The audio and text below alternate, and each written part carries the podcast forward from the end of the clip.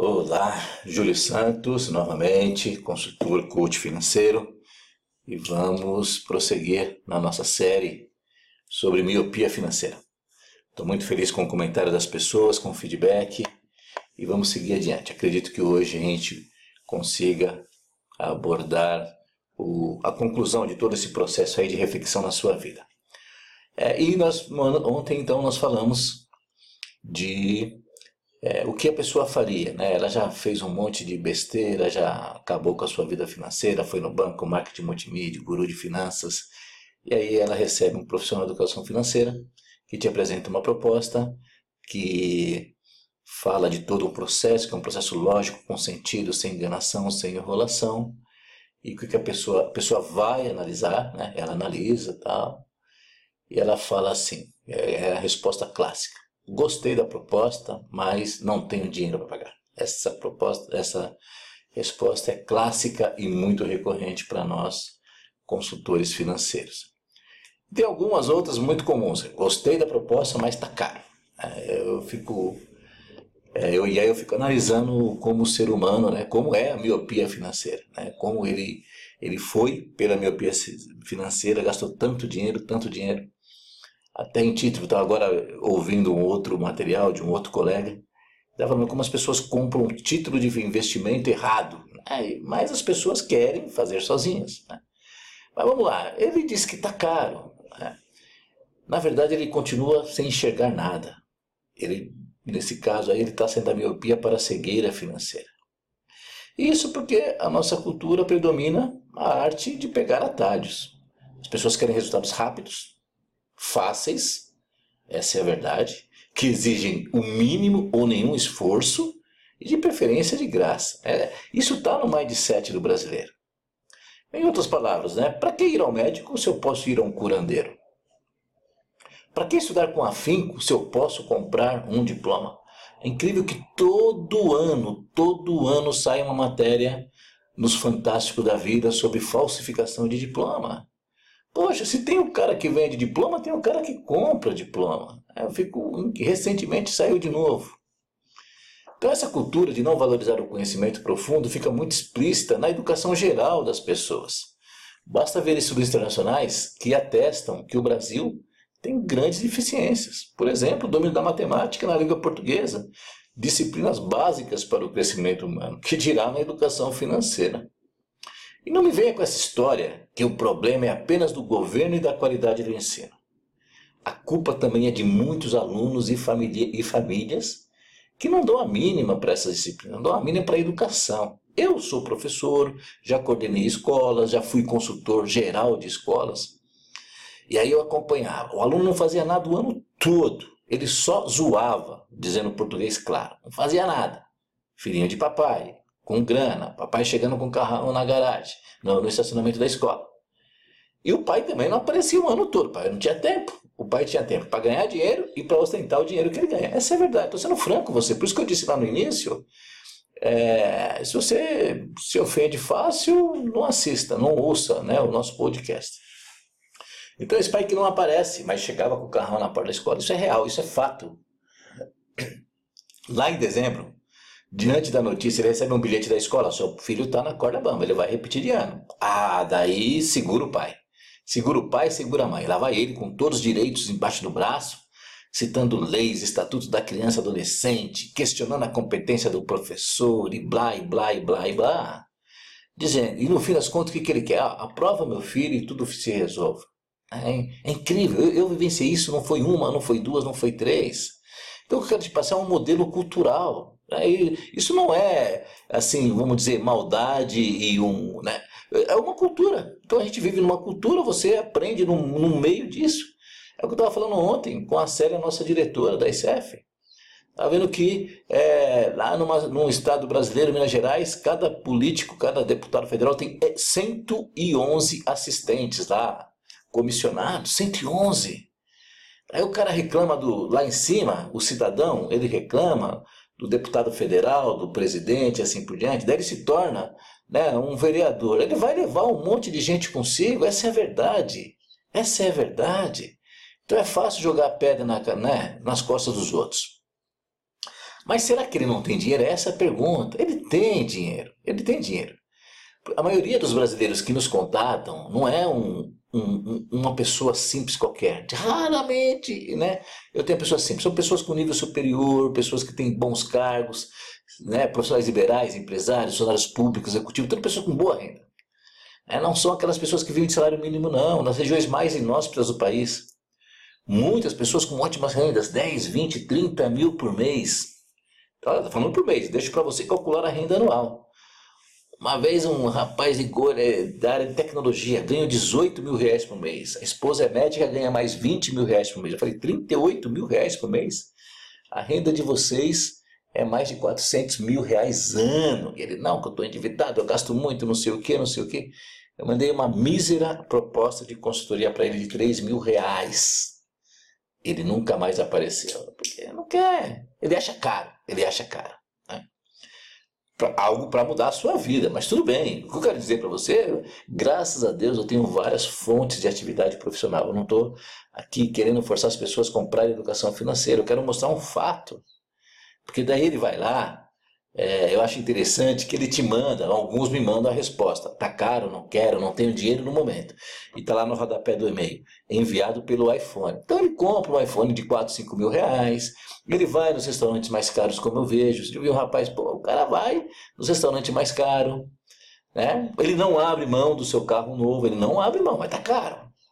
É, não para de frequentar os lugares mais luxuosos. Então, é uma verdadeira miopia para cegueira financeira.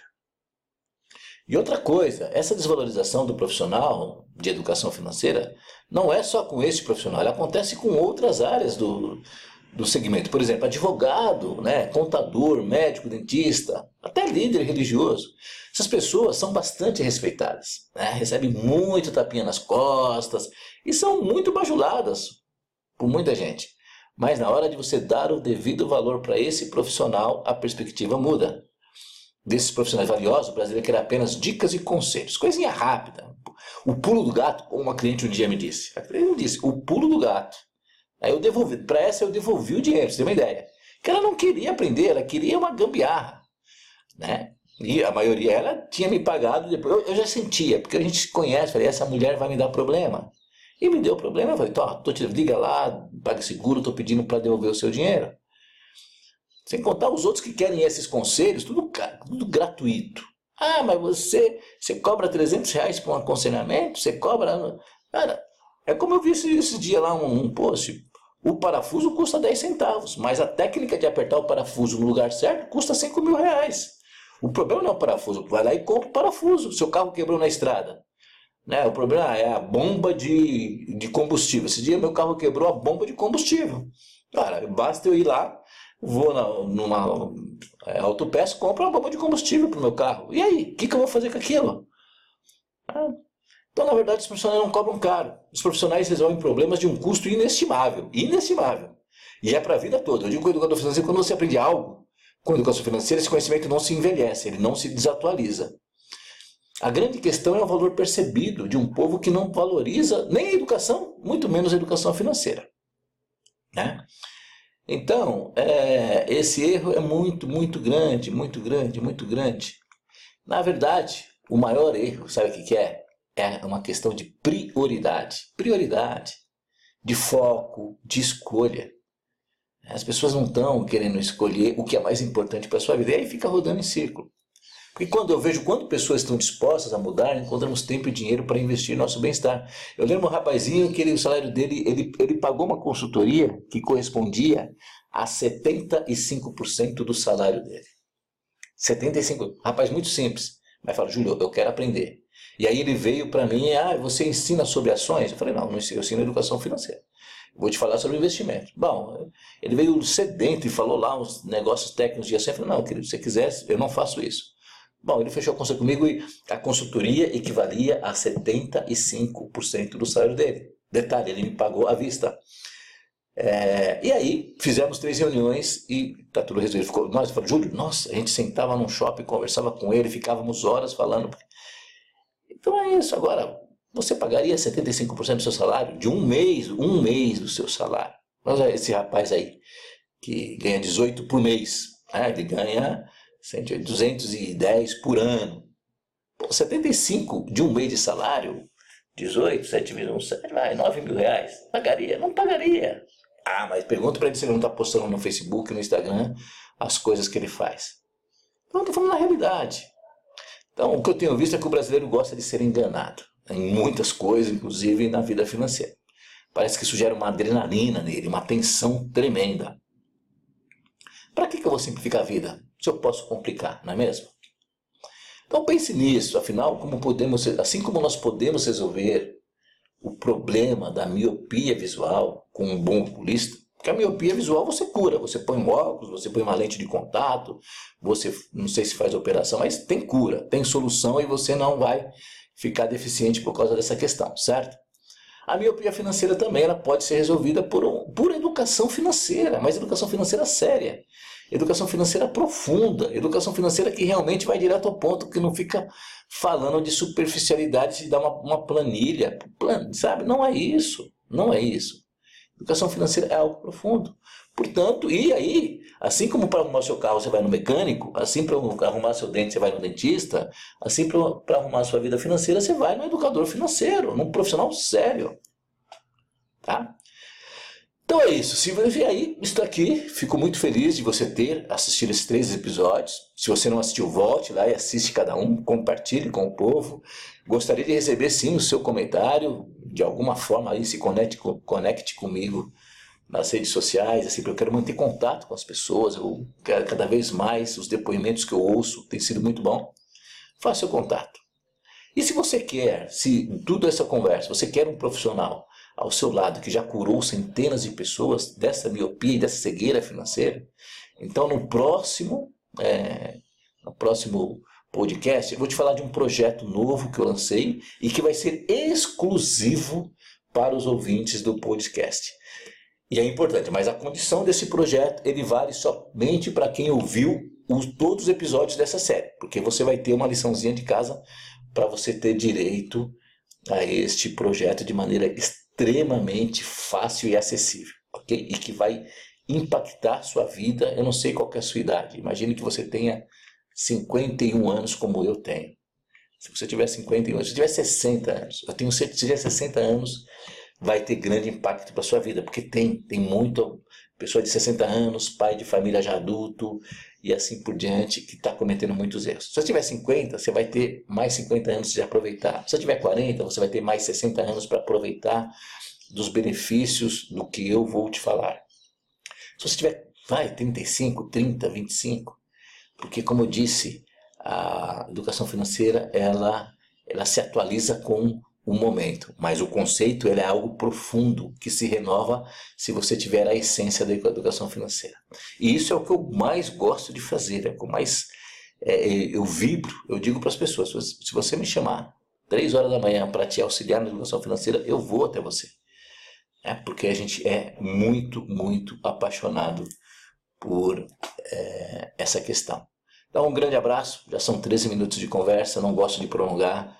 E te aguardo no próximo. Mas não deixe de assistir essa próxima proposta, que é algo que nunca foi visto. Eu não faço para. Vai ser um projeto exclusivo para o podcast.